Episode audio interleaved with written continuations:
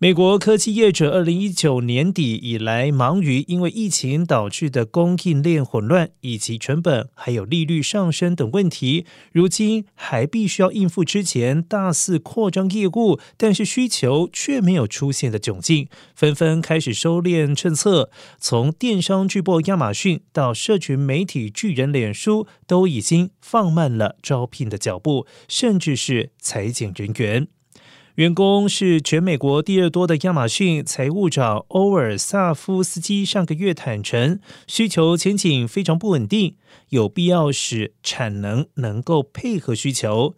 欧尔萨夫斯基甚至承认之前扩张太快，并且表示，上季度随着新冠疫情减缓，员工返回岗位，很快从人手不足变成了人力过剩。亚马逊去年的员工数是二零一九年的两倍，但是现在员工已经过度饱和了。